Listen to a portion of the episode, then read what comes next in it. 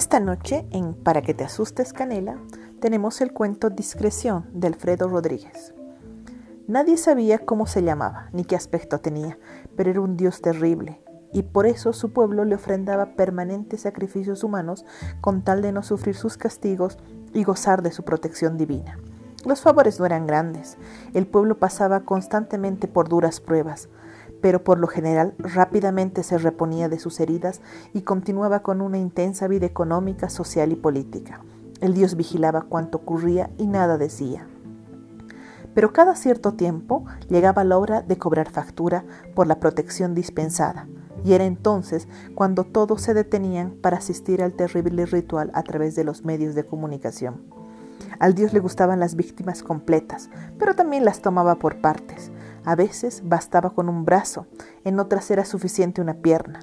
Los sacerdotes encargados de los holocaustos vestían mandiles blancos y la mesa de los sacrificios funcionaba en los quirófanos de un hospital público que alguna vez sirvió para salvar vidas.